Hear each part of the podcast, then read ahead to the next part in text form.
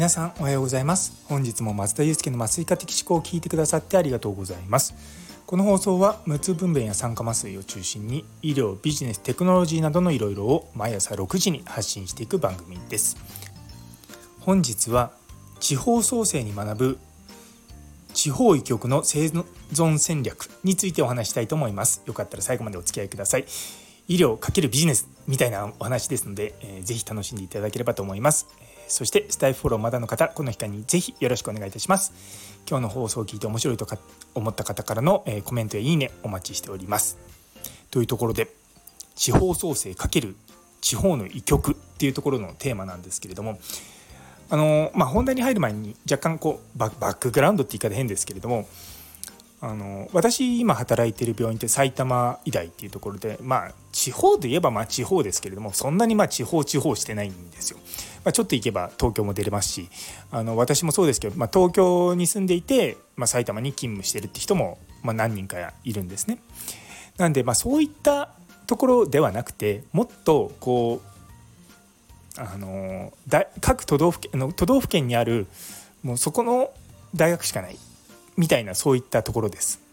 そういったところでまた今後どうしていけばいいのかっていうのを、まあ、ちょっと今地方創生自分自身も興味があっていろいろとやってるんですけれどもそうでそういったところとそのまあいわゆる本当に地方の一極って言われるようなところでどうしていけばいいのかっていうことなんですね。でまず一般的にその地方創生ってどういうことかっていうと東京一極集中をまあ是正して、まあ、地方の人口減少に歯止めをかけて日本全体の活力を上げるっていうことを目的とした、まあ、一連の政策なんですよね。つまりその一極集中だからまあ東京とか、まあ、関関西だったらまあ大阪とかありますし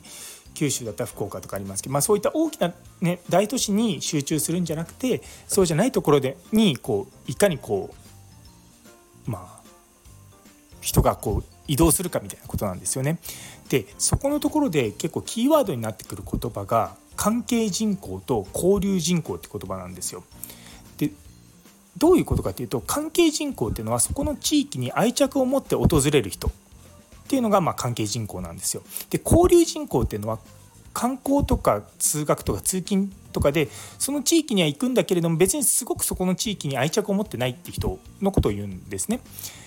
で結局たくさん人が来たとしてもそれが交流人口であれば結局そあのまあ、ただ通り過ぎていくだけなので最終的には地域の活性化につながらないと。なのでいかにこの交流人口からかの関係人口を増やすのかっていうのが地方創生の、まあ、いわゆる、まあ、肝になっているところなんですね。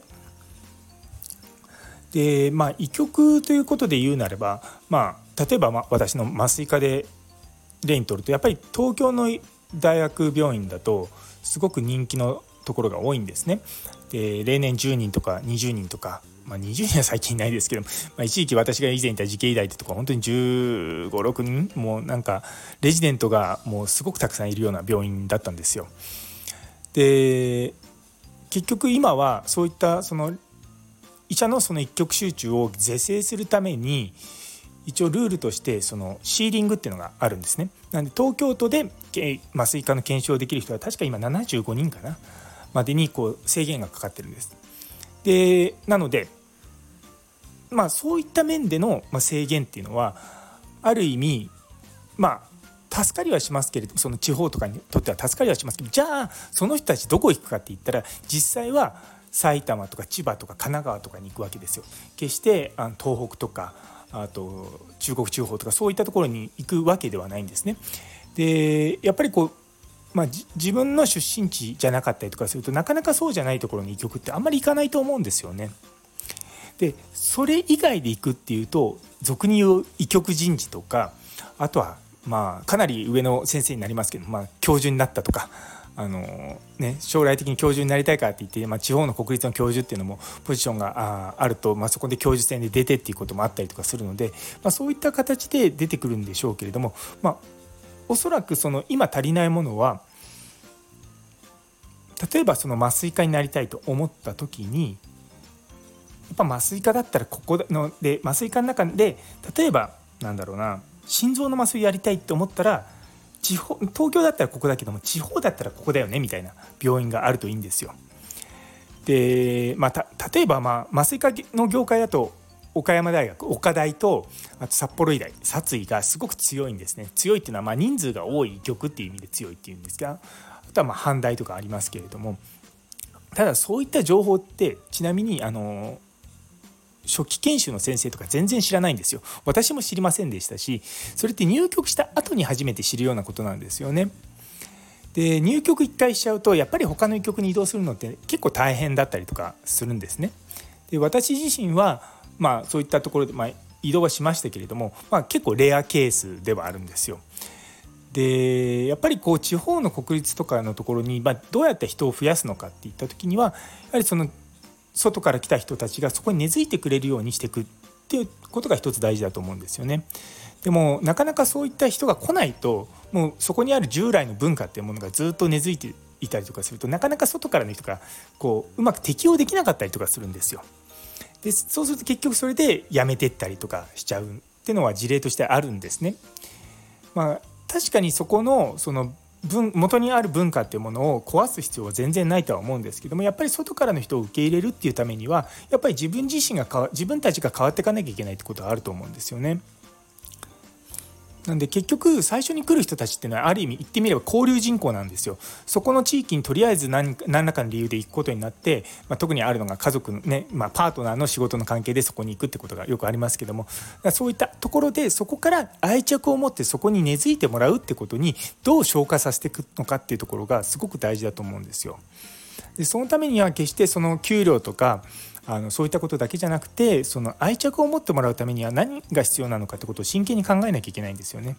でそれって人によって結構ニーズが違うところなのであのある程度複数のものを準備しとかなきゃいけないんですよ。